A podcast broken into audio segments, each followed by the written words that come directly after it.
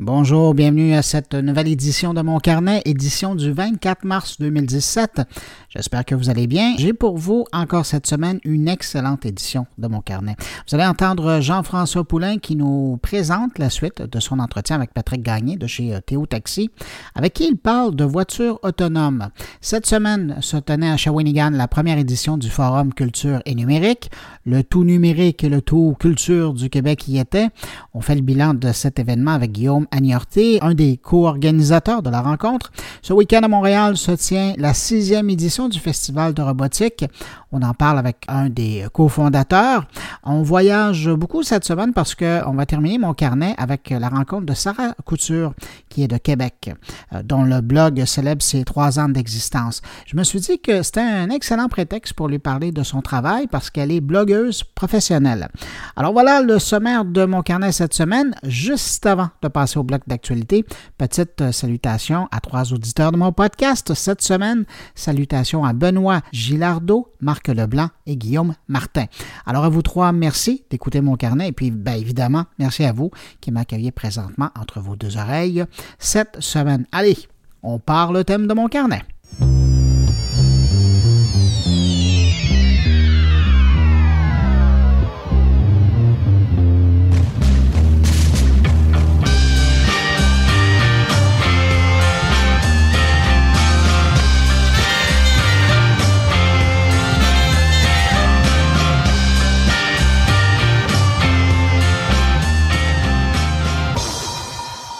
Moment d'enregistrer mon carnet, on ne sait toujours pas la cause de la panne majeure chez Microsoft mardi dernier. Pendant plus de deux heures, les utilisateurs des services en ligne Outlook, Skype, Xbox Live ou OneNote avaient euh, plus du tout l'accès à leur compte.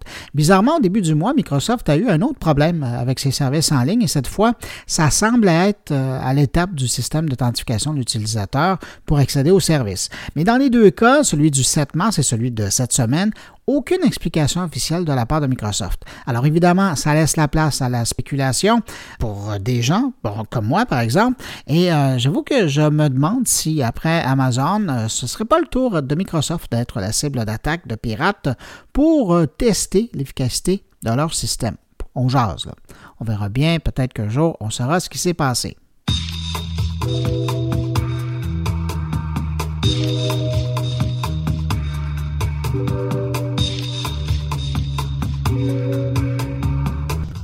Voyageurs qui font des liaisons entre les États-Unis, le Royaume-Uni et certains pays africains et arabes vont trouver le temps long. Les gouvernements américains et anglais viennent de limiter les appareils électroniques en cabine.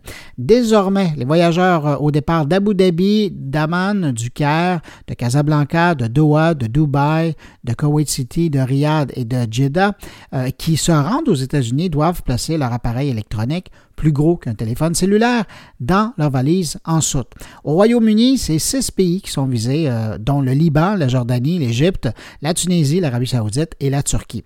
Et attention, ce sont les deux premiers pays à établir cette règle, mais semble-t-il que le Canada et l'Australie pourraient suivre très bientôt.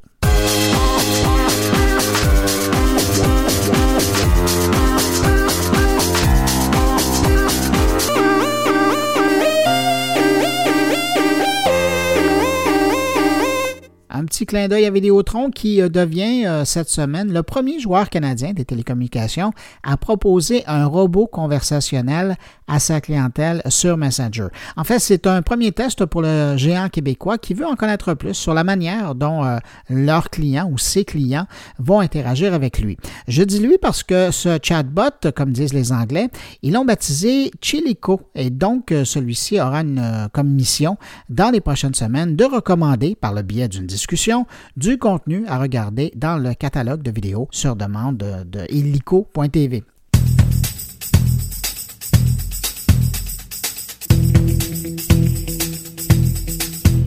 bonne nouvelle pour les utilisateurs de services de location de films iTunes d'Apple.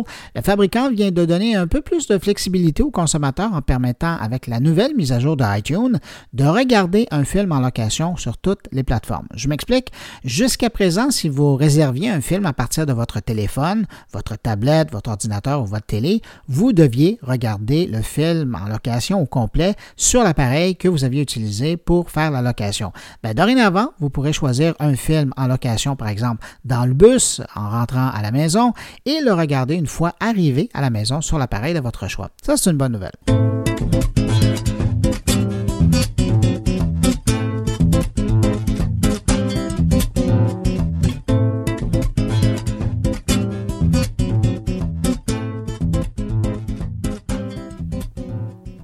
Avez peut-être vu ça cette semaine, Google qui tire la sonnette d'alarme et met en garde les internautes au sujet du nombre de sites piratés qui seraient en hausse et surtout de façon très importante. C'est Google qui a publié sur son blog en début de semaine un portrait de la situation assez sombre en matière de tendance dans le domaine de la cybersécurité. Et dans l'article, Google confirme que ces observations tendent à confirmer une augmentation des sites piratés de l'ordre de 32% seulement pour l'an dernier. Selon Google, comme d'un côté beaucoup de sites web vieillissent mal et que de l'autre côté on retrouve des communautés de pirates plus agressifs, ben, résultat, les pirates poursuivent leur offensive et profitent de la faiblesse de certains sites web pour les infecter. Ça vous est probablement déjà arrivé euh, de vouloir accéder à un site web euh, après une recherche sur Google et de recevoir un message de Google euh, vous alertant dans la fenêtre de votre furteur que votre destination en ligne n'était pas sécuritaire. Le genre d'information hein, qui peut réconforter certains internautes et une impression de protection en ligne de la part de Google. Mais il faut savoir que Google n'alerte pas systématiquement. Selon des chiffres publiés par Google cette semaine, l'entreprise estime ne pas émettre de mise en garde pour 61% des cas de sites web piratés parce que tout simplement ces ordinateurs ne passent pas pour les vérifier. Donc, dans le contexte, Google invite les gens et les entreprises euh, qui ont des sites web d'adopter une approche préventive et de sécuriser leur bon vieux site web.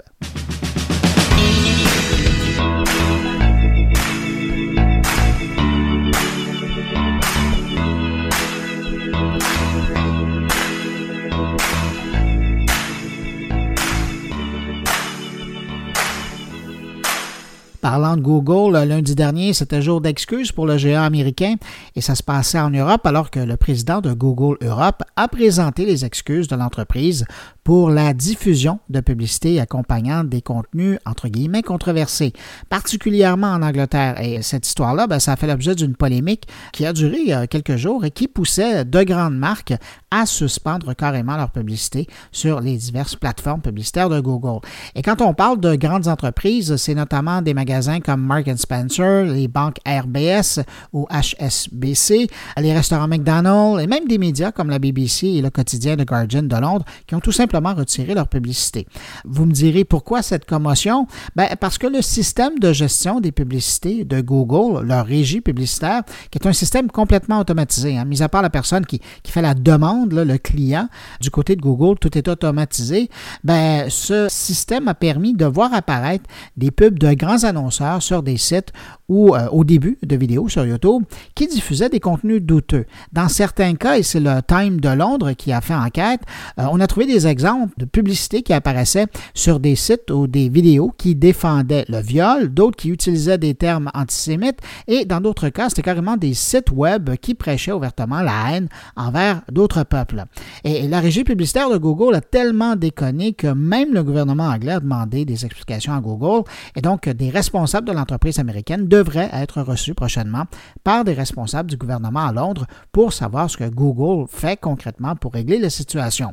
Du côté de Google, c'est très important de régler la situation parce que son réseau publicitaire, sa régie publicitaire à travers la planète, lui génère des milliards de dollars en revenus et donc le géant ne veut surtout pas perdre la confiance des annonceurs et perdre surtout ses milliards de dollars en revenus.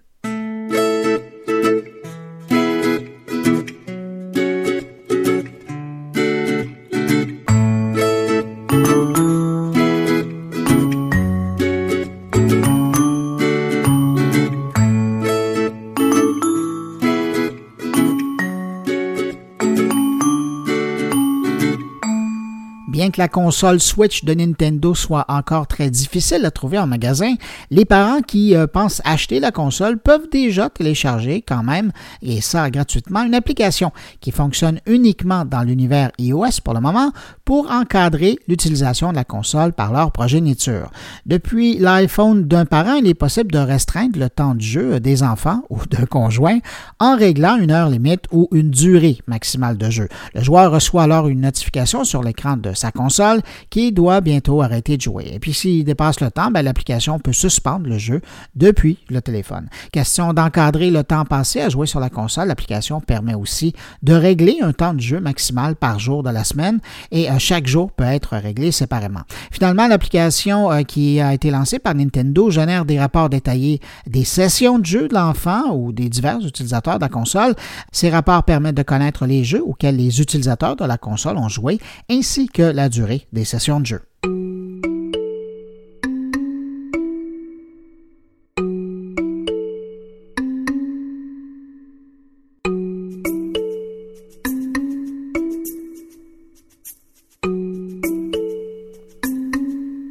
Et en terminant en parlant de jeux et de Nintendo, si vous utilisez un téléphone Android et si vous êtes un amateur de la franchise Mario, petite info pour vous, le titre Mario Run est maintenant disponible dans la boutique Google Play pour votre téléphone. Allez, courte pause et on retrouve Jean-François Poulet avec son invité.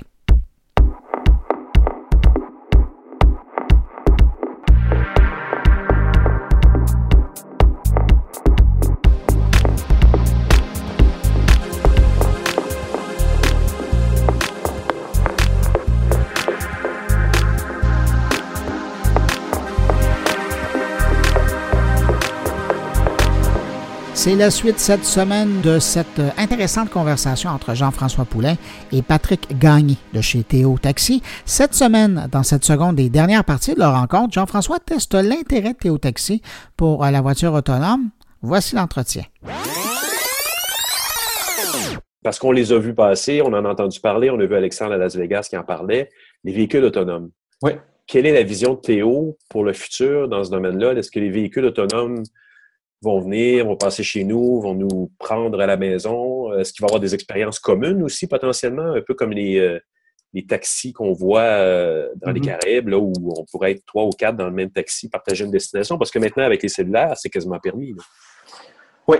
Euh, la- la- la- je me fais souvent poser cette question-là. Puis pour moi, la réponse, à, à part, à part de l'expérience utilisateur encore, c'est que je, je- pense que les. euh, et on, on- pense, là, euh, l'équipe, l'équipe de Théo, euh, que le, le véhicule autonome, il va. Il a un avenir, il va arriver, c'est clair. C'est une question de temps. Puis on- sous-estime la complexité de ce qu'il y a à mettre en œuvre pour que le véhicule autonome puisse opérer vraiment de façon fluide. Euh, D'ici là, on va être dans Aldous Huxley. là. Puis je, je- ne crois pas à un univers urbain en 2018 qui est euh, euh, qui soit occupé par euh, même, même 5% de véhicules autonomes sur les routes ça va prendre des changements fondamentaux, notamment les infrastructures routières, les feux de circulation, les assurances. Il y a beaucoup, beaucoup, beaucoup d'obstacles à franchir avant de se rendre à une pleine autonomie de véhicules autonomes en mode service. Là, si je reviens à l'expérience utilisateur, euh, tu sais, à bord du véhicule, souviens-toi, l'adoption de l'adoption des guichets automatiques. tu sais. Combien de temps ça a pris avant qu'on atteigne une masse critique de, de gens qui utilisaient leur carte bancaire pour déposer un chèque? Parce que la confiance n'était pas là. Pourquoi? Parce que ce qui était en jeu, c'était la sécurité financière. C'est du good old UX. Là. Dans le cas du véhicule autonome, c'est la sécurité physique. Et on ne peut pas minimiser la barrière à l'usage que représente la sécurité physique. Et ça, il n'y a personne qui parle de ça. Ça, m'étonne de tous les articles que je vois dans les journaux, dans les médias. Il n'y a personne qui parle de cette barrière-là qui est importante. Je, je parle à des gens qui ont essayé des véhicules électriques et la plupart ont eu la chienne. Je ne te parle pas de, de monsieur, madame, tout le monde. Je te parle de gens en techno. tu sais. Ouais. Parce que il faut revoir l'habitacle. faut revoir l'habitacle du véhicule. Je ne crois pas à l'usage taxi euh, en mode autonome dans un véhicule tel qu'il est conçu aujourd'hui. C'est-à-dire, tu vas t'asseoir en arrière d'un véhicule, il n'y a personne en avant, tu n'as aucun levier, aucun bouton, tu n'as même pas un esti de break pour mettre ton pied dessus. Tu as la chaîne que le char va rentrer dans un mur. Ça, on n'en parle pas. Puis je pense que, je pense que c'est un frein important à l'usage. Je ne dis pas qu'on ne va pas y arriver. Je pense qu'on va y arriver. Ça va prendre du temps. Et ça va prendre de l'acclimatation. Et ça va prendre, en termes de UX, pour les manufacturiers de véhicules, des moyens, des mesures pour minimiser, pour mitiger le risque perçu, le risque euh, euh, physique perçu par les usagers. Moi, c'est ma, ma, compréhension de la situation actuelle. Avant qu'on se rende là, il va se couler bien de l'eau sous les ponts. Actuellement, je ne sais pas si tu, euh, tu, connais-tu la, courbe de Hype Cycle de Gartner? Une courbe euh, qui, démontre le, parcours que font les technologies euh, dans le temps. Actuellement, les véhicules autonomes sont au, pic, sont au, sont au, sommet des attentes, des, attentes actuelles dans les médias. On appelle ça peak of inflated expectations. En général, après ça, après que tu atteins ce pic-là, ça tombe la technologie sombre inévitablement dans un creux euh, de marche dans le désert, comme on pourrait appeler, et ça va prendre du temps. Le VR commence à sortir de cette marche dans le désert et, atteint cette, cette, cette, phase de commercialisation puis de, masse critique.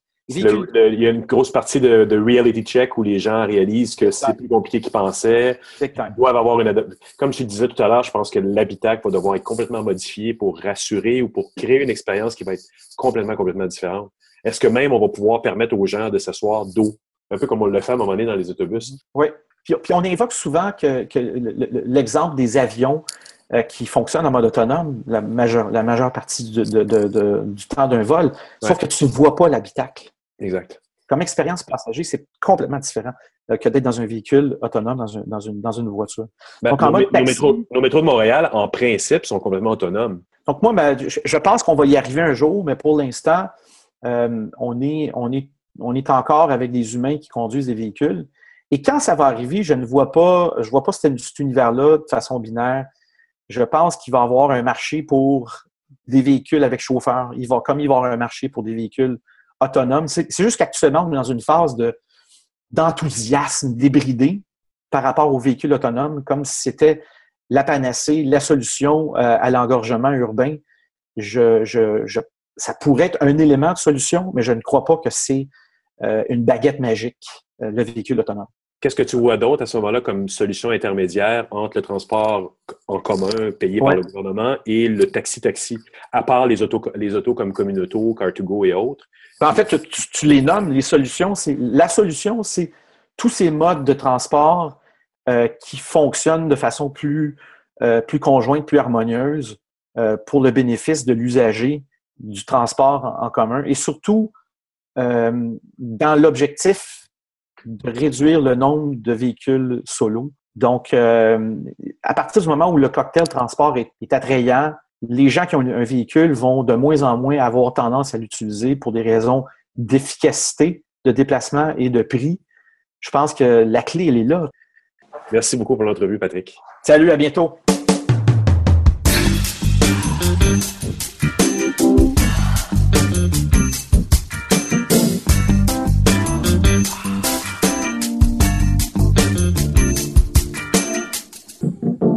Comme je vous le disais au début de mon carnet, cette semaine, Shawinigan accueillait la toute première édition du Forum Culture et Numérique. C'est presque 200 personnes de l'industrie numérique euh, québécoise et du monde de la culture québécoise qui étaient réunies là-bas pour euh, réfléchir et penser autrement. Euh, je vous propose de faire le bilan de l'événement avec Guillaume Agnorté, qui est un des co-organisateurs de la rencontre. Guillaume, donc, euh, première édition de ce forum culture et, numérique. Vous avez parlé de pas mal de sujets parce que je vous suivais à distance, mais euh, vous avez joué euh, gros en ouvrant avec Alexandre Taillefer qui est venu bousculer les idées préconçues par rapport au Québec et au numérique. Oui, ben, Alexandre Taillefer est, venu bousculer, ou en tout cas il est venu mettre la table, donner le ton aux discussions. C'était parfait. Donc on avait, c'était pas anodin effectivement d'avoir euh, ce, merveilleux invité avec nous. on sait que sa vision, ses points de vue et ses positions sont sont pour le moins innovantes. Alors on voulait effectivement, avec la présence d'Alexandre, je dirais au-delà des des idées qu'il peut formuler. On voulait surtout mettre la table de ces rencontres et se dire que finalement, ce qu'on allait aborder, c'était des sujets, on pouvait sortir des sentiers battus, on pouvait euh, redéfinir le cadre de réflexion et euh, qu'on s'autorisait justement à aller euh, à droite et à gauche. Et je pense qu'Alexandre par son éducation, est très généreux d'ailleurs de ses idées et, de sa présence, a permis vraiment à dire aux, personnes présentes, allons-y, pensons différemment et bousculons nos idées. Oui, je pense que c'est un peu ça, hein, le leitmotiv de la rencontre de deux jours. Pensons différent, alors c'est sûr que c'est un, un enjeu parce que, bon, je rappelle que l'idée derrière cette rencontre, c'était de réunir des intervenants, des décideurs, des influenceurs provenant quand même d'horizons divers dans la grande famille de, des industries et de l'entrepreneuriat culturel. Donc on avait des personnes qui provenaient à la fois du livre, de la musique, de l'audiovisuel, des productions numériques interactives, jeux vidéo et, et installations multi multimédia. Donc des personnes qui ont un contact différents avec le numérique, qui sont toutes évidemment face aux enjeux que pose le numérique, mais qui euh, savent tous qu'ils doivent passer à travers et qu'ils doivent euh, imaginer des nouvelles façons de produire, de commercialiser et, même de collaborer. Donc, euh, le but, c'était de sortir avec des pistes de solutions sérieuses. Qu'est-ce qui vous vient en tête au, bout de ces deux journées-là comme, comme piste que vous avez, vous, trouvé intéressante? On avait plusieurs thématiques de discussion. On avait trois, enfin, trois grandes familles de, de discussion. Euh, l'une était autour donc de la consolidation des entreprises face au numérique, l'autre de la de l'espace collaboratif dans la créativité numérique et la troisième était le rayonnement des entreprises culturelles dans la sphère du numérique. Et euh, donc dans chacune de ces thématiques-là, s'inscrivaient trois euh, sujets de discussion, donc avec pour objectif de poser des questions et donc de susciter la réflexion. Donc on avait neuf sujets en tête. Ce qui est sorti, je pense, c'est qu'on on revient beaucoup sur les mêmes thèmes, les mêmes problématiques. C'est-à-dire qu'on parle de l'accès au capital et la capacité pour les entreprises, surtout québécoises, d'échapper, je dirais, au modèle du service et euh, de pouvoir euh, s'inscrire dans un processus de développement de propriété intellectuelle, mais avec une vraie difficulté de pouvoir euh, accéder à un capital de risque qui est facile quand on parle d'entreprise de, technologique, qui est plus compliqué à, à lever lorsqu'on parle d'entreprise culturelle. Donc mhm. se, se, poser la question si ce capital peut-être euh, peut émaner euh, d'une d'une stratégie conjointe entre le public et le privé afin de, de, de, de supporter le développement d'entreprise dans ce secteur d'activité-là. Donc ça, c'est intéressant parce qu'il y a une vraie réflexion et, et peut-être des propositions. Le deuxième, c'était euh, redéfinir un petit peu le, l'entrepreneuriat culturel. On a souvent euh, la, la, la, tendance à aborder la culture en dehors de la sphère économique. Or, la culture est un moteur économique. Il y a des entreprises culturelles particulièrement performantes, mais on a besoin d'accompagner ces entreprises culturelles qui sont souvent de très petite taille et qui sont fragiles face à ce que le, la mondialisation via le numérique nous impose de faire. On doit développer de nouvelles expertises. Alors là, on a réfléchi sur comment accompagner et finalement de passer de toutes petites structures à des structures plus solides, plus pérennes, qui seront mieux euh, outillées euh, lorsqu'elles se tournent vers l'avenir et lorsqu'elles pensent à travailler et à sortir des frontières. Et le troisième axe qui était aussi euh, très intéressant autour duquel on a travaillé, c'est cette idée d'une d'une marque Québec euh, dont le nom de travail qui est sorti est, est euh, Wow Québec, mais qui est de dire est-ce qu'on est capable de magnifier un petit peu cette créativité formidable qu'on note dans les entreprises culturelles québécoises et notamment face au numérique, de leur donner une signature, un brand, et de faire en sorte qu'on puisse s'afficher à l'international sous cette marque commune et qui euh, met en lumière, qui met en exergue notre capacité euh, de créer, de concevoir et d'innover. Et ça, c'est des stratégies qu'on retrouve dans les pays nordiques européens, qu'on retrouve sous les marques Creative England, etc. On a déjà ce genre de, de positionnement. Alors on s'est posé la question si le Québec était mûr ou devait passer puis se, se doter de ce type de marque forte et reconnaissable. Aujourd'hui, le forum culture et numérique, c'est terminé. Vous êtes arrivé avec ces pistes-là, je, les trouve fort intéressantes, mais est-ce que vous avez l'impression que vous avez des organisations qui étaient présentes qui vont jouer le rôle de porteur de ballon maintenant? Oui, en fait, euh, parmi nos partenaires, il ne faut pas oublier qu'on avait des partenaires depuis euh, la première heure qui étaient des partenaires à la fois institutionnels. Je rappelle que nos deux partenaires principaux étaient et sont encore euh, la SODEC et euh, le Fonds d'investissement culturel et communication, le FIC, mmh. et que ces partenaires-là sont déjà, eux, complètement, je dirais, euh, intéressés dans cette démarche que la SODEC pense à favoriser l'émergence d'une marque Québec. Ça fait partie des discussions, ça fait partie de la vision que Monique Simard, qui est la présidente directrice générale, étant présente elle-même au forum a suscité. Pareil du côté du FIC, on a cette capacité avec ce type d'organisme-là de, de penser est-ce qu'il serait effectivement envisageable de créer un fonds de culture qui soit euh, dédié au développement de la propriété intellectuelle. Et ça, c'est des partenaires qui tout de suite euh, sont sensibles à cette réalité-là. Et, et, même lorsqu'on parle d'entrepreneuriat, nous avions la chance d'avoir euh, parmi nous Richard Spear, qui est un entrepreneur bien connu dans le mhm. milieu culturel, qui voit d'un œil extrêmement favorable le fait qu'on puisse développer ce côté entrepreneuriat dans la culture, lui-même étant un, se définissant comme un entrepreneur culturel à la tête d'une formidable entreprise, Attraction Média, et qui a aussi suscité beaucoup de discussions et partant pour accompagner ce type d'initiative. Alors, je pense que le fait qu'on soit aussi nombreux réunis donner une vraie légitimité à la vision qui a été posée dans ce forum, et en même temps nous permet aujourd'hui nous d'aller rencontrer les acteurs avec le RPM, le RPM étant l'association qui est derrière le, projet, le regroupement des producteurs multimédia, et qui se donne comme mandat de porter ces projets-là et d'aller rencontrer à la rencontre des partenaires institutionnels ou industriels pressentis pour les faire aboutir. Guillaume, pour euh, la curiosité des gens qui n'étaient pas présents au Forum Culture et Numérique, est-ce que vous préparez à faire une publication euh, concernant euh, ce qui a été dit? Absolument. Alors, il y a déjà, il y a beaucoup de, de matériel qui, qui est sorti durant euh, le forum puisque nous avions de nombreuses euh, des tournages, des directs, des tournages qui ont été diffusés et qui seront rediffusés, qui sont toujours disponibles sur les, euh, les plateformes des réseaux sociaux liés au, forum, donc notamment via la, la page Facebook du, du, RPM. On a alimenté énormément à travers les, les rencontres qui ont été faites, des entrevues, et on va continuer. Le lien multimédia était présent, qui fait quoi était présent, le CTVM aussi, et alimenter et on partage toute cette information-là. Et effectivement, au-delà des projets ou des pistes de projets que j'ai nommées tout à l'heure, on a, à travers ces discussions qui ont eu lieu pendant deux jours, récolté énormément de matériel extrêmement intéressant, puisque nous avions des rapporteurs qui étaient présents sur chaque table et dont le, le rôle était vraiment de, de, de, noter le verbatim des discussions.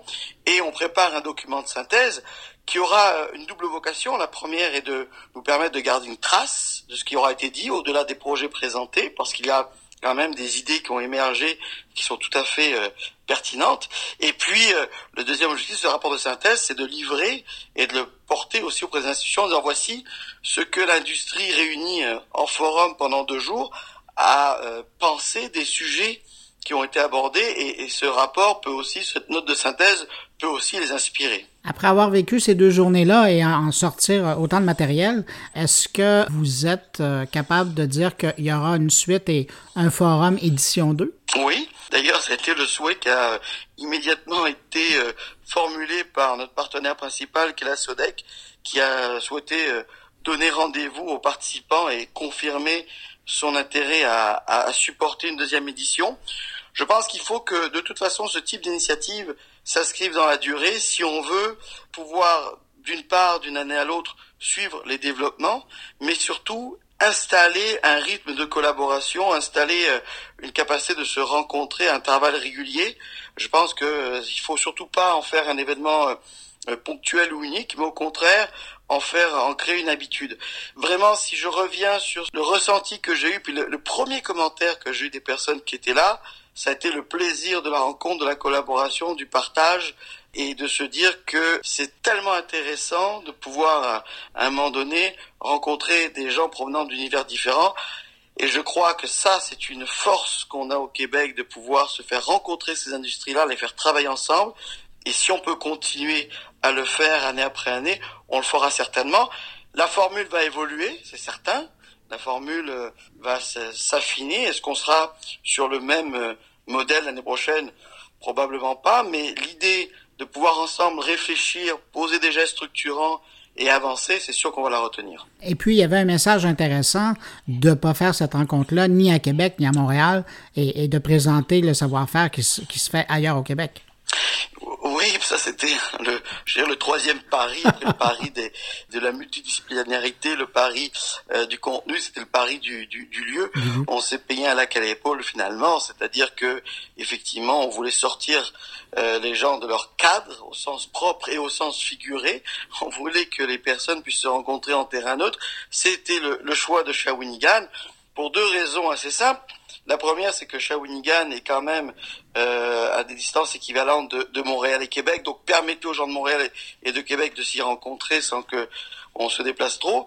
Et, la deuxième raison, c'est que Shawinigan est doté de ce qu'on appelle le DJ Hub, qui est un lieu formidable, euh, qui est une reconversion euh, d'un site industriel qui est une cotonnerie, qui a été reconverti en centre d'affaires, qui héberge des entreprises et dans lequel on retrouve un centre technologique et c'est le DJUB qui a été aussi un de nos partenaires importants qui a mis à disposition cette infrastructure pour le groupe que nous étions et euh, c'était un cas fort, fort agréable. Ben, Guillaume Agnorté, je vous remercie infiniment pour ce bilan. Puis félicitations, hein, parce que c'était pas évident.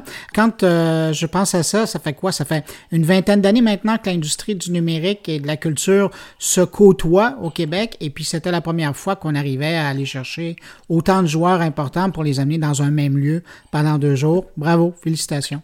Merci Bruno.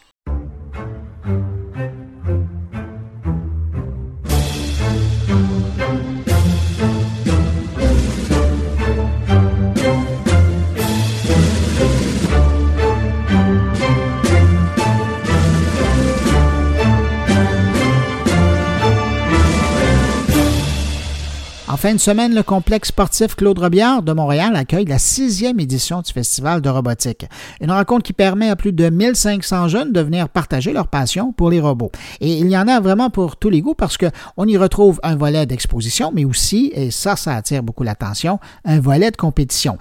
Et là, on ne parle pas de robots qui crachent du feu et qui tentent de détruire l'autre robot d'en face, mais plutôt des robots qui doivent travailler euh, en équipe pour accomplir des défis. Et ça, c'est assez particulier et assez difficile à accomplir. Alors, je vous invite à écouter les propos de Gabriel Bran-Lopez, qui est cofondateur du festival. Les gens doivent s'attendre à une Coupe Stanley des robots. C'est vraiment un événement euh, effervescent, euh, très électrisant, euh, c'est le cas de le dire, où des jeunes vont pas juste exposer, ils vont compétitionner avec des robots vraiment industriels, donc des robots de haut calibre, vraiment compliqués à, le festival, c'est une façon originale de donner le goût aux jeunes euh, de s'investir dans la technologie? En effet, euh, le but est vraiment de promouvoir les sciences, la technologie, la robotique et de permettre à des jeunes non seulement de rester à l'école, donc de ne pas décrocher, mais également de pouvoir euh, poursuivre des études dans les domaines scientifiques, technologiques.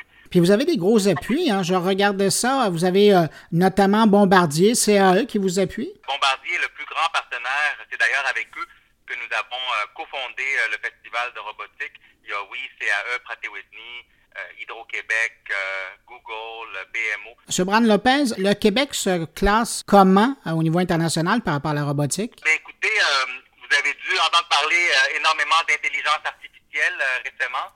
L'intelligence artificielle touche bien sûr euh, tout ce qui est mathématiques, informatique. Il y a des notions de robotique, euh, de codage dans tout ce qui est l'intelligence artificielle. Et comme vous le savez, euh, Montréal se situe parmi les, premières villes à être un leader dans le domaine. On a des sommités comme Yoshua Benzio qui représente Montréal et le Québec à l'international.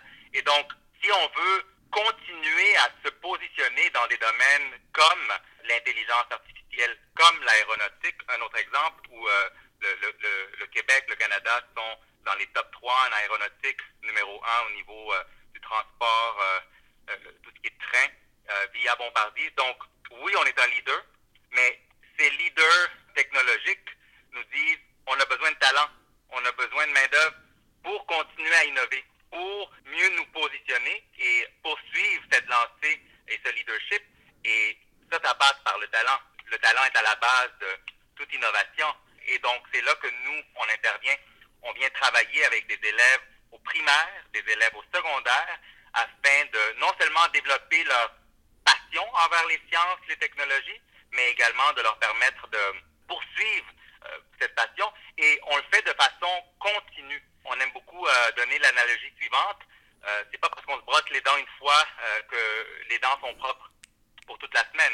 Il faut le faire continuellement, il faut le faire à tous les jours. Et donc nous, euh, c'est l'approche qu'on a et on, on, y croit. Il faut une fréquence, il faut une intensité afin de permettre aux jeunes de développer des compétences, euh, des passions, et on le fait pendant toute l'année scolaire de septembre à juin. Et donc le festival de robotique est vraiment un, un point important pour ces jeunes car oui, ils ont développé leurs compétences techniques en programmation, en mécanique, en électrique. Oui, ils ont fait des liens avec les maths, les sciences, le, le cursus scolaire. Mais en même temps, on a développé d'autres compétences qui sont essentielles à ce fameux leadership du Québec, des compétences transférables comme la communication, le travail d'équipe, euh, l'entraide, le respect. Euh, et donc, c'est vraiment des valeurs euh, qu'on met de l'avant via le projet de robotique et le festival qu'on organise réunit tout ça. Alors, vous invitez le public à passer au complexe sportif Claude Robière à Montréal à partir de vendredi et ça va jusqu'à quand? Ça va jusqu'à samedi après-midi. Les gens peuvent venir en famille. Euh, les places sont extrêmement limitées, bien sûr, mais euh, les familles qui veulent venir inspirer le, leurs enfants, euh, vous pouvez venir avec des jeunes de 5, 6, 7 ans, ils vont adorer, ou des plus vieux, des adolescents qui veulent peut-être découvrir une passion. Si on n'est pas à Montréal, est-ce qu'il y a une façon de suivre les compétitions en ligne? On peut euh, se connecter en ligne sur notre site web, le festivalderobotique.ca, et euh, on peut vivre les émotions du festival. Comme je vous l'ai dit, c'est vraiment comme une coupe Stanley des robots. Donc, il y a vraiment de l'effervescence dans l'air, il y a beaucoup de mouvements. Euh, les, robots industriels doivent marquer des points. Euh, c'est des alliances, donc c'est trois robots contre trois robots. En tout temps, il y a six robots sur le terrain et cette année, euh, les robots doivent ramasser des balles, les lancer euh, autour d'un concept euh, lié à la vapeur. Donc, ils doivent créer de la vapeur via des, des, des ballons, des petites balles et des engrenages. Donc, très, très visuel. Il faut, il faut le voir pour le croire. Je vais vous remercier pour cette entrevue, puis je vous souhaite une excellente sixième édition du Festival de robotique. Merci.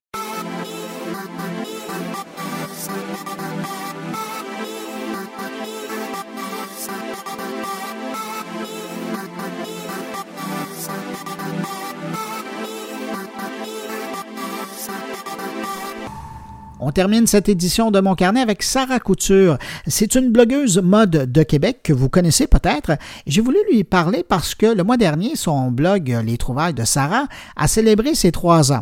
Mais le plus intéressant dans son cas, c'est que Sarah Couture est ce qu'on appelle une blogueuse professionnelle. Et au Québec, ben, il n'y en a pas encore des tonnes. C'est-à-dire qu'elle vit de son blog. Et dans un texte qu'elle a écrit pour l'occasion, elle est très transparente par rapport à sa réalité, son quotidien de blogueuse, et notamment quant à ses liens avec des grandes marques qui lui permettent de vivre cette expérience assez particulière d'être une blogueuse professionnelle. Alors, on écoute notre entretien. Sarah, quand vous avez commencé, vous disiez que vous vouliez faire ça tout simplement pour euh, partager vos découvertes. C'était ça, hein?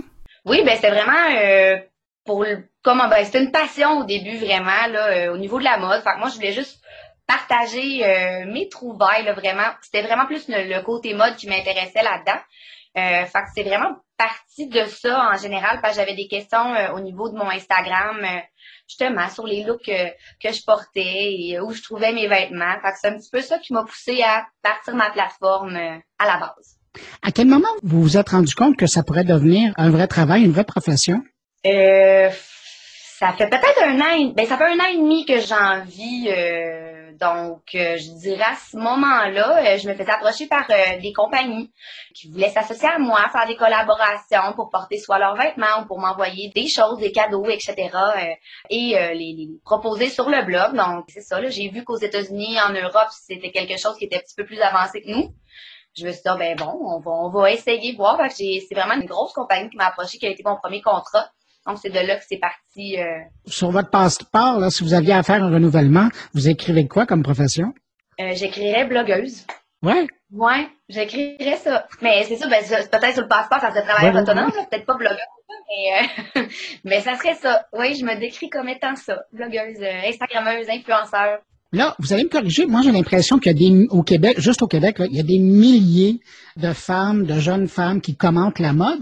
Mais qu'est-ce qui fait que les gens viennent vous voir? Parce que là, c'est des milliers de personnes qui, vous- qui vous suivent. Ouais. Qu'est-ce qui fait la différence entre une et l'autre? C'est, drôle parce que j'ai beaucoup de jeunes femmes qui m'approchent justement pour avoir des conseils parce que ça les intéresse beaucoup. Je vous dirais que ça, tu sais, moi j'ai parti il y a trois ans. Donc il y a trois ans, mais c'était peut-être un petit peu moins commun. Tu oui, il y avait beaucoup de blogs, mais c'était un petit peu moins commun, tandis que là, maintenant, au moment où on se parle, en 2017, on dirait que c'est ça. C'est comme une tendance, une mode un peu euh, euh, chez, chez, les, chez les jeunes filles, euh, peut-être à faire un travail comme ça. Mais ce qui nous différencie, c'est peut-être le créneau qu'on fait. Donc moi, tu je me suis vraiment... euh, c'était plus des trouvailles à petit prix. Donc, je pense que je suis vraiment allée chercher des femmes qui se retrouvaient là-dedans. Puis, je suis vraiment la fille super authentique, accessible. C'est ce côté-là, je pense, qui m'a vraiment défini puis m'a différencié un peu des autres. Fait c'est plus de trouver, c'est ça, une- un côté peut-être qui nous différencie. Dans, est-ce que dans notre approche, dans nos photos, dans, dans le contenu en général? Fait que je, je dirais que ça c'est peut-être peut-être ça qui pourrait peut- différencier les autres et se faire connaître un petit peu plus. Là. Vous, vous passez votre quotidien à, travailler avec les plateformes, les différentes plateformes, que ce soit euh, Facebook, Instagram euh, et les autres. Laquelle est la plus porteuse aujourd'hui? Pour quelqu'un qui, justement, blogue dans... Euh, c'est drôle parce que c'est ça, ça. Il y a une tendance un petit peu plus pour euh, Instagram. Les filles sont beaucoup sur Instagram. Je dirais peut-être plus euh, la tendance 18-25. là. Instagram, beaucoup. Moi, c'est drôle parce que je me, je, je suis un petit peu, euh, j'ai plus d'abonnés sur Facebook que sur Instagram. Puis c'est ça, on dirait que les filles, ils se concentrent vraiment juste sur Instagram, mais moi, je trouve que Facebook est encore d'actualité. Il est encore là. Puis il y a quelque chose vraiment à faire. C'est de, c'est une portée différente de chacune. Chacune, c'est ça, j'ai publié une photo sur Facebook, elle aura peut-être pas la même portée sur Instagram. C'est différent comme plateforme, c'est de les, amener aussi, c'est ça, le contenu, de l'amener différemment pour chaque plateforme. C'est ça qui est le fun à travailler, mais moi, ben moi, personnellement, je dirais pour avoir vraiment un contenu un petit peu plus, euh, euh, tu sais, qu'on puisse dire plus de choses, ben c'est sûr que Facebook, moi j'adore ça, tu sais, j'ai euh, puis il y a une proximité un petit peu plus, je trouve, que sur Instagram. Le fait, justement, que les gens peuvent plus facilement réagir, peut-être? Oui aussi, mais c'est parce qu'on dirait qu'avec Instagram, c'est vraiment juste, on dirait une photo, puis on défile, puis tu sais, il faut vraiment attirer l'attention sur Instagram plus que sur Facebook, j'ai l'impression. Sais, sur Facebook, les gens ont plus le goût de lire, plus ils vont peut-être plus cliquer sur les photos, qu'est-ce que je partage, tandis que sur Instagram, ben, faut que la photo elle, elle aille rejoindre vraiment les gens, puis je vais rejoindre vraiment deux, euh, Le marché deux communautés différentes. Mais autant que je sais qu'il y a des filles qui me suivent sur Instagram, qui me sur Facebook, sur les deux plateformes, mais autant que c'est plus jeune sur Instagram, puis c'est un petit peu plus vieux sur Facebook. Mais moi, j'aime encore Facebook beaucoup, là. Sarah, pendant qu'on est sur les plateformes, je veux absolument, parce que j'ai fait la recherche, là, c'était vos trois ans, fait que je suis passé pendant une couple d'années de, de votre présence. À un moment donné, vous avez essayé la vidéo. J'ai été sur YouTube, j'ai vu. Oui. Puis qu'est-ce qui fait? Parce qu'on parle beaucoup des YouTubers. Oui. Vous n'aviez plus être une YouTubeuse. Puis Ben vous avez finalement décidé de vous concentrer dans l'écrit puis dans la photo. Pourquoi? Euh, je- J'en ai reparlé euh, récemment avec une agence de Montréal euh, qui bon qui est beaucoup portée médias sociaux. Puis elle m'a demandé, elle a dit ben pourquoi tu recommences pas à faire tes, vidéos YouTube? Ben moi c'est juste que j'ai la caméra, j'ai tout, c'est juste ça demande beaucoup de temps. Fait qu'à un moment donné c'est je pense qu'il faut centraliser, c'est un peu ses efforts et ses énergies. Mais je voyais qu'il y avait quand même un intérêt. les filles aimaient beaucoup ça, que je partage aussi par YouTube. Mais c'est ça, c'était plus fallait que je me centralise un petit peu par manque de temps aussi, puis ça demande beaucoup, tu sais, le, le- montage vidéo et tout. Il aurait fallu que peut-être que je prenne des cours aussi euh, pour me familiariser un petit peu plus avec ça. Parce que c'est ça, c'est quand même plus compliqué qu'on pense. Ouais. Fait que ça serait peut-être euh, plus ça. Je- J'ai voulu me, ça, me centraliser un petit peu sur le blog, sur mon contenu photo. Mais euh, je vais peut-être recommencer petit à petit. Si justement j'ai les bonnes formations, puis euh, les, les outils pour m'aider à que ça, ça soit plus facile pour moi de faire les montages et tout. Là. Sarah, Sarah Couture, c'est un blog. Vous êtes la figure, mais il y a d'autres, il y a des mains derrière ça. Il y a, il y a une équipe. Ben euh, drôlement, c'est, moi qui est derrière tout ça. ben c'est sûr que j'ai le photographe, c'est ça. Oui, ben en fait, il y a une équipe derrière ça, c'est sûr. euh, par rapport, tu sais, j'ai d'autres collaboratrices, qui sont là peut-être une fois ou deux semaines, une fois par mois. Euh, mais j'ai ma collaboratrice euh, coiffeuse, qui est ma coiffeuse en général euh, dans la vie de tous les jours. Fait qu'elle m'aide des fois à faire des looks un petit peu plus poussés parce que moi, on s'entend que oui, je, je ne suis pas coiffeuse, je suis bonne avec mes cheveux, mais pas tant que ça. Fait que oui, ben, il y a une équipe un peu de collaboration, mais euh, Donc, à, à un moment donné, ça prend une équipe. Euh, oui, ben c'est ça, c'est ça, parce que l'exemple, euh, ben, côté photo, ben je voulais avoir un côté plus professionnel aussi au niveau des photos quand je fais des, des collaborations avec des, des grosses compagnies. Mhm. Euh, donc oui, j'ai une photographe, mais tu sais, on se voit pas, on se voit peut-être une fois par semaine euh, au niveau, tout dépendamment des contrats que j'ai. Euh, mais en tant que tel, euh, au niveau des médias sociaux, c'est vraiment moi qui, qui, qui gère tout ça. Euh, c'est moi qui gère mes courriels, les demandes, c'est tout moi. Je sais que présentement, il y a beaucoup d'agences qui s'occupent de des influenceurs, de des youtubeurs, de des blogueurs. Euh, moi, ça m'intéresse plus ou moins. Moi, justement, j'ai déjà mon background en relations publiques. Fait j'aime mieux avoir cette proximité-là, puis moi-même, euh, euh, c'est ça, discuter de mes propres, euh, de mes propres contrats. Donc, c'est vraiment moi, euh, courriel, le même médias sociaux, c'est moi qui réponds à tout le monde. J'ai pas personne, j'ai pas de boîte de com qui, qui s'occupe de répondre pour moi. Je vais en parler de ça avec vous parce Ouais. que je l'ai trouvé très transparente. Puis c'est rare, hein. ça fait un bout de temps là, que je, je suis sur. Internet. Et quand il y a des blogueurs, ils ont ou les youtubeurs, ils ont toujours une petite gêne par rapport à ça. Puis vous, vous êtes très transparente dans le texte là, pour souligner votre troisième anniversaire. Vous le dites que vous avez des ententes avec des agents de communication, avec des marques. Ouais. Comment ça se passe au quotidien? Est-ce que c'est vous qui les contactez? Est-ce que c'est Euh, eux qui les contactent? Je dirais que je- c'est- beaucoup de, des, des demandes qui, qui arrivent, euh, justement, tout dépendamment. Des fois, c'est des, des, les compagnies directement, des fois, c'est par des, des boîtes de com. C'est ça, je reçois beaucoup, beaucoup euh, de demandes, je vous dirais, là, de, de plein de choses. Euh, C'est ça, je, je voulais être transparente parce que j'avais beaucoup de questions à ce niveau-là, justement, comment je gagnais ma vie avec ça et tout. Moi, je trouve ça important, justement, ce côté-là, d'être authentique puis d'être vrai avec mes abonnés. Puis de le mentionner que des fois, oui, euh, je dirais peut-être un 50-50 que c'est oui, c'est du contenu qui est commandité. Mais moi, je fais vraiment attention pour choisir bien mes compagnies.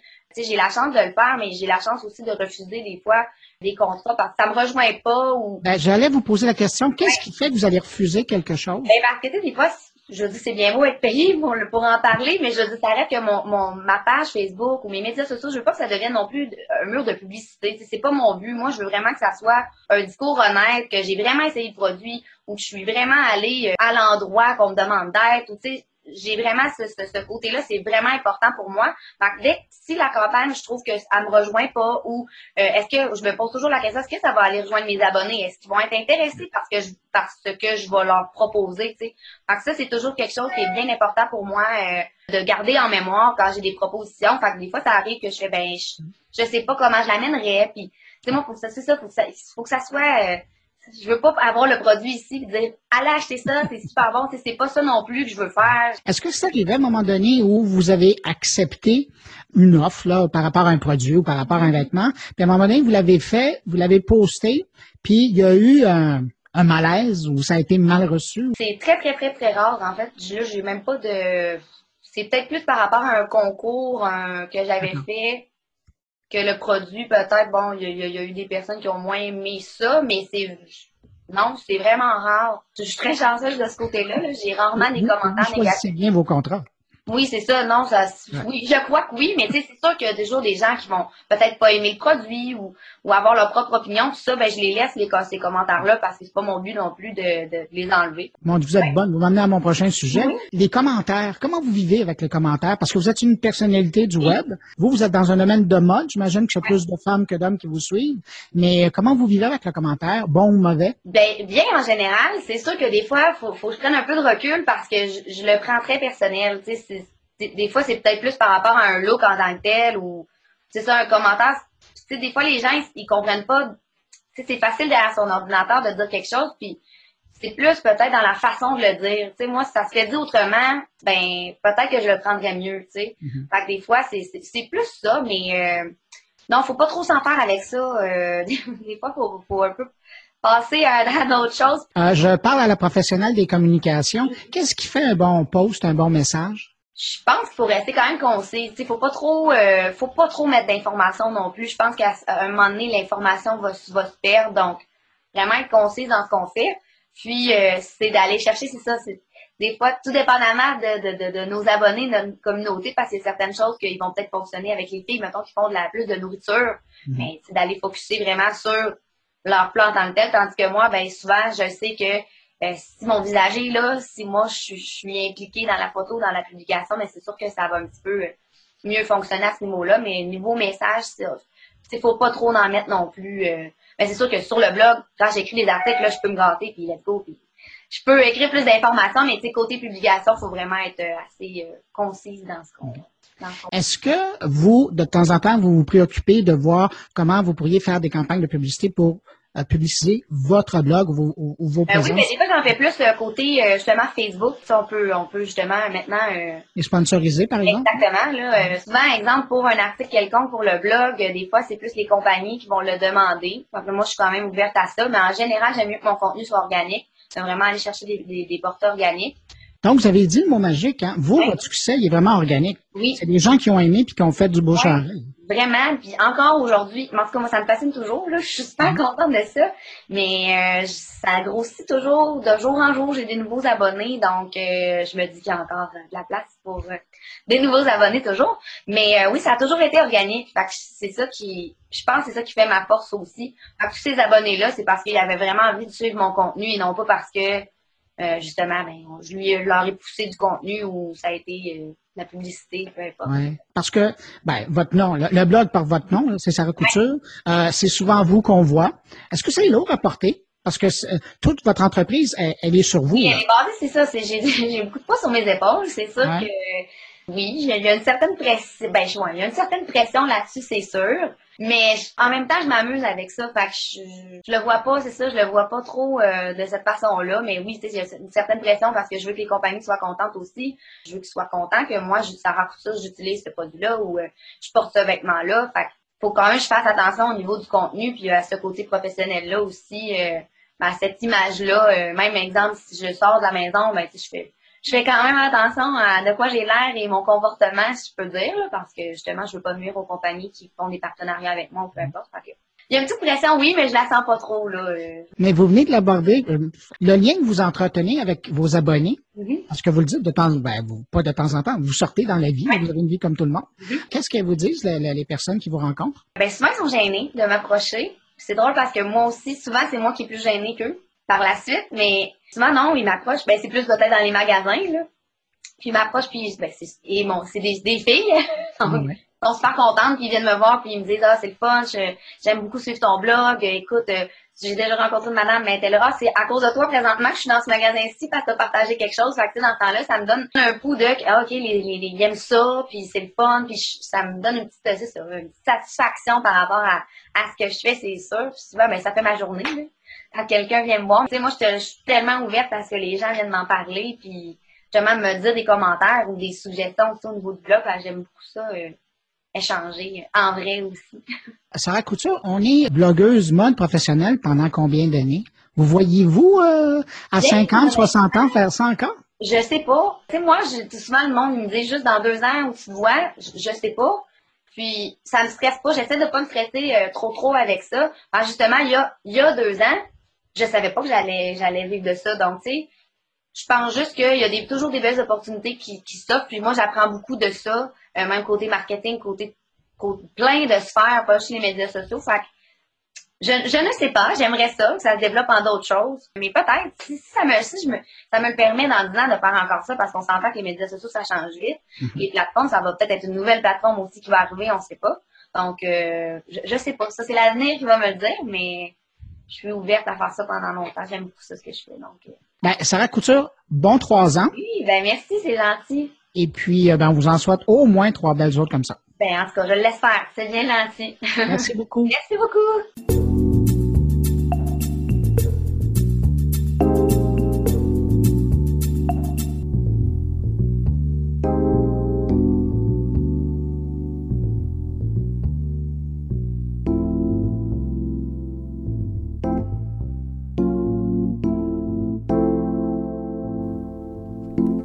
Ben voilà, c'est déjà tout pour cette édition de mon carnet pour cette semaine. Merci de m'avoir écouté. Et puis, comme d'habitude, hein, je vous dis, n'hésitez pas à passer le mot autour de vous si vous pensez que mon carnet peut intéresser vos connaissances. Dites-leur que ça existe. Moi, je serai de retour la semaine prochaine. Si vous désirez me laisser un mot, vous pouvez le faire en passant par la page Facebook de mon carnet, par le biais de mon compte Twitter, sur ma page SoundCloud ou encore sur la version blog de mon carnet. Excellente semaine. Rendez-vous la semaine prochaine. Au revoir.